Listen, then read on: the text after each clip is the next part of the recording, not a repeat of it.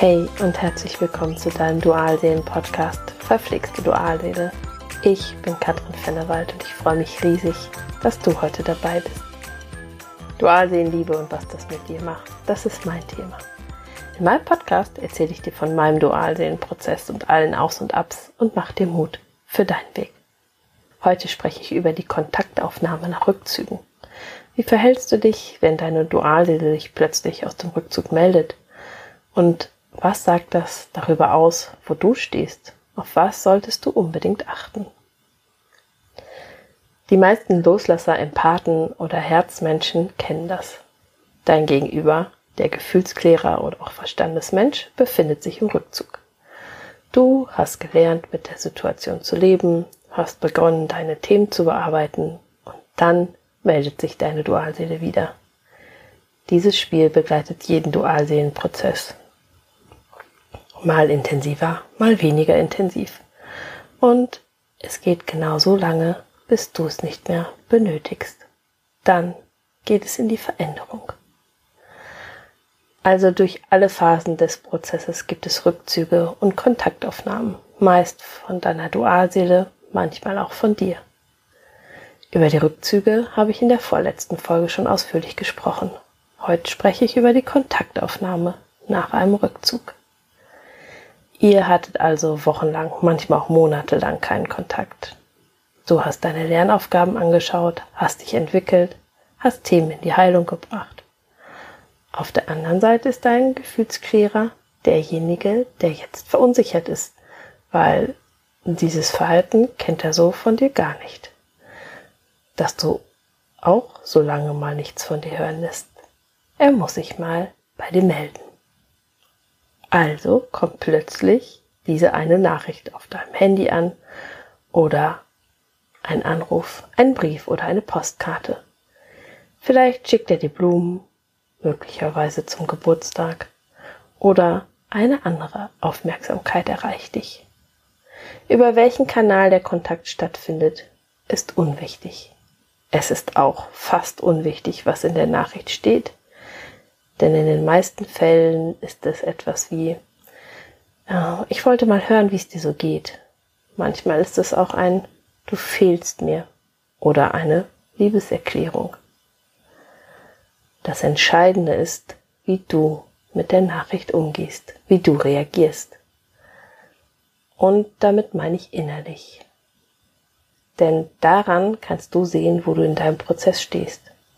Ob du noch in der Verlustangst bist oder schon in deinem Selbstwert, in deiner Selbstliebe vollkommen angekommen bist, ob dein Herz bereits ganz offen ist. Hand aufs Herz.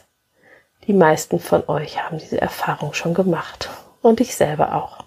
Du denkst, du bist schon so weit gekommen in deinem Prozess, hast den anderen vielleicht losgelassen und dann kommt eben diese eine Nachricht und dein Herz steckt Purzelbäume. Du denkst möglicherweise, wow, jetzt endlich, endlich ist er auch wach geworden. Du gehst also auf ihn zu. Vielleicht schreibt ihr ein paar Nachrichten, vielleicht trefft ihr euch auch. Dein Herz geht auf, du bist gleich wieder infiziert von diesem einen Menschen. Du denkst, jetzt haben wir es geschafft. Das Fatale ist, meist hat er sich nicht wirklich geändert.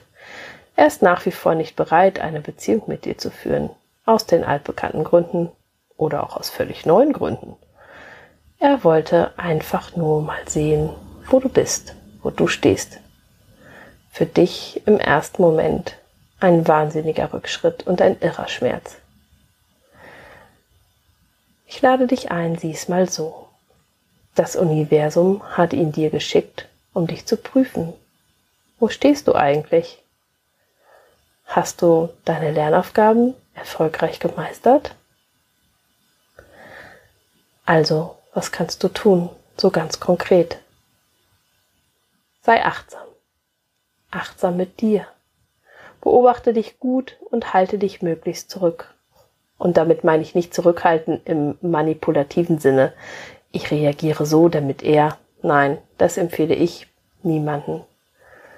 Damit meine ich, was passiert in deinem Inneren? Planst du nach einer Nachricht vielleicht schon wieder die nächsten Treffen? Träumst du, wie es mit euch sein könnte? Das ist im Übrigen total menschlich und auch gar nicht falsch oder verwerflich. Den meisten Empathen geht es im Prozess so. Prüfe deine wahren Gefühle. Möchte ich das gerade eigentlich? Ja, mein Herz hüpft, aber fühlt es sich gut an, wie er mich gerade behandelt? Das ist das, was ich immer mit Verstand integrieren meine. Versuche das Ganze nicht nur rein emotional anzugehen, sondern auch ein wenig objektiv. Dabei trotzdem mit offenem Herzen. Ich kann es gar nicht oft genug sagen. Die Dualseelenverbindung ist ein Prozess. Du reifst Schritt für Schritt. Ähnlich einer Zwiebel streifst du Entwicklungsschritt für Entwicklungsschritt Belastendes ab. Dann darfst du wieder ein Stück heilen bis zur nächsten Kontaktaufnahme. Dann kommt wieder diese kleine Prüfung. Wo stehst du eigentlich? Was darfst du dir anschauen? Ich hätte es damals selbst nicht für möglich gehalten, aber irgendwann ist es so, dass Kontaktaufnahmen frei sind. Wirklich frei von Erwartungen. Es geht nur noch darum, dem anderen auf der Herzensebene etwas mitzuteilen oder auf dieser Ebene zu empfangen. Ich wünsche dir viel Erfolg auf deinem Weg. Hast du Lust dazu, dein Herz zu öffnen, dir und anderen Menschen auf einer tiefen Ebene zu vergeben? Im Januar geht es in den Dualseelenimpulsen, meinem Coaching-Format, welches sich Monat für Monat einem Thema widmet, um die Herzöffnung und die Vergebung.